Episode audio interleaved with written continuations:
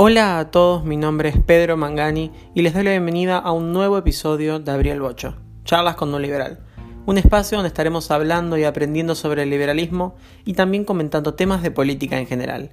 En el episodio de hoy vamos a hablar sobre los impuestos, así que te invito a que te agarres algo para comer, te agarres algo para tomar y comencemos. Argentina tiene una de las presiones tributarias más altas del mundo, más de 145 impuestos, y el sistema tributario no tiene un diseño que incentive el ahorro, ni la inversión, la producción, las exportaciones y la generación de empleo. Todo esto genera incertidumbre entre empresas e individuos, es decir, desconfianza, lo que hace que nadie quiera invertir en nuestro país. Pero ahora sí, ¿por qué deberíamos bajar los impuestos? ¿Qué ventajas nos traería esto? Primero, hay que entender que el subir impuestos básicamente deriva en menos dinero en el bolsillo de la gente, tanto para empresarios como para emprendedores como para el resto de personas. Es decir, que los individuos no van a poder disponer del fruto de su trabajo, y en el caso de las empresas o emprendimientos, lo que ocurrirá es que tendrán menos dinero para invertir, lo que derivará en menos producción, menos puestos de trabajo.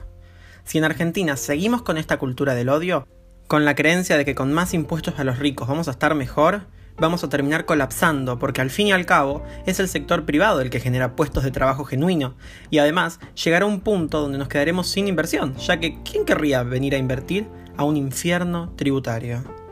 Aunque también hay que entender que una reducción de impuestos debe estar acompañada de una reducción del gasto público, ya que si bajás lo que recaudás pero seguís gastando lo mismo, estás en déficit. Es decir, que una reducción de impuestos no es mágica, debe estar acompañada de otras medidas para generar crecimiento y prosperidad. Ahora sí, hablemos sobre las ventajas de una reducción de impuestos. Y la primera de ellas es que al reducir los impuestos hay mayor ahorro, mayor inversión, mayor consumo y en consecuencia mayor crecimiento económico. Por ejemplo, si el Estado te quita menos dinero, en consecuencia las personas van a poder retener una mayor porción de sus ingresos, por lo que van a poder ahorrar en mayor cantidad. Pero ¿cómo se relaciona esto con la inversión? En primer lugar, si una persona aumenta su poder de ahorro, esa persona va a ser capaz de invertir ese dinero en mayor cantidad. Pero esta ventaja no solo se relaciona con el ciudadano que vive en ese país que bajó impuestos, sino que si sos un empresario en otro país y estás buscando dónde invertir, lo más probable es que busques un lugar con bajos impuestos e incentivos a la producción, por lo que tenés doble beneficio, inversión nacional e inversión extranjera. Y esto obviamente deriva en crecimiento económico, un ambiente abundante de bienes y servicios, generando mayor productividad y prosperidad. Y esto obviamente se relaciona con la creación de puestos de trabajo. La llegada de inversión generaría empleo genuino, es decir, empleo privado. Además, al haber más dinero en el bolsillo de la gente, también habría mayor consumo. Ahora pasamos a hablar de la segunda ventaja, la cual es que al bajar impuestos se puede recaudar más. Y sí, escuchaste bien, bajando impuestos el Estado puede recaudar más dinero. Primero, pongamos de ejemplo a Argentina. Argentina, debido a su ambiente de caos económico, tiene un porcentaje altísimo de su economía en negro. Esto quiere decir que existen un montón de personas que no pagan impuestos, lo que afecta directamente a la recaudación. Esta economía informal se da debido a un caos económico, a un infierno tributario que le quita mucho a los contribuyentes a cambio de servicios que son miserables. Pero si se hace una reducción de impuestos, van a haber muchas más empresas y personas dispuestas a pagar sus impuestos, porque obviamente convendría y es preferible estar en blanco. Por lo cual, a menores impuestos, menor evasión y mayor recaudación. Pero además, en una economía productiva con bajos impuestos y un ambiente económico favorable, habría muchas más empresas e individuos. Si bien el porcentaje de recaudación es menor, hay más personas y empresas que tributarían, lo que aumentaría la recaudación estatal.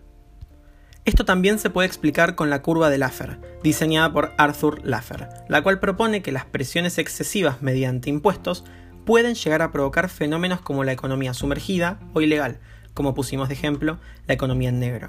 También puede generar la salida masiva de capital de un país y desincentivos al consumo o a la inversión.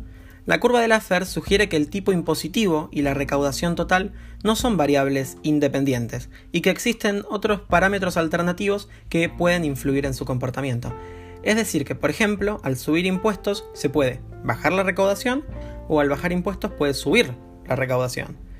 Pero esto, ¿se ha probado alguna vez? Sí. Si bien son varios los ejemplos que podemos utilizar, Podemos mencionar a España que con la subida del IVA cultural pudo observar cómo la recaudación sufrió una fuerte caída en los años posteriores, pero también podemos hablar de Irlanda, que aumentó su recaudación fiscal cuando disminuyó el impuesto de sociedades, que es algo similar al impuesto a las ganancias. Estas son las ventajas más importantes en relación a la reducción de impuestos, y claramente Argentina se está quedando atrás, porque el mundo se ha dado cuenta que subir impuestos no es la solución. Así lo vemos en un informe de la OCDE que señala que en 2018 se aceleraron los cambios para bajar la carga que pagan las empresas y las personas. Este informe usa de ejemplo a Irlanda, entre otros países, que redujo la tasa del impuesto a las sociedades, que en los 80 había llegado al 50% y que hoy es del 12,5%. También en Irlanda se rebajó el IVA del 13,5% al 9% para el turismo y el ocio. Tengamos en cuenta que el tipo general para este IVA es del 23%. También podríamos hablar de Polonia, que recortó el impuesto sobre la renta, similar al impuesto a las ganancias, del 40% al 32% y experimentó de 2007 a 2013 una expansión media de 3,7%. También es digno de mención el caso de Nueva Zelanda. En dicho país, el tipo máximo del impuesto sobre la renta cayó del 39 al 33%, mientras que el PBI crecía a un ritmo medio del 1,6%. Otro ejemplo es Estonia, que bajó el impuesto sobre la renta del 22 al 20% y creció de media un 0,7% durante el periodo analizado. Estos datos nos muestran las grandes ventajas de bajar impuestos. Se sabe lo que hay que hacer. Es fundamental terminar con la cultura del odio y del resentimiento y empezar a generar incentivos que hagan que la gente quiera invertir en Argentina. Si seguimos con este infierno tributario, no se puede esperar nada más que el colapso.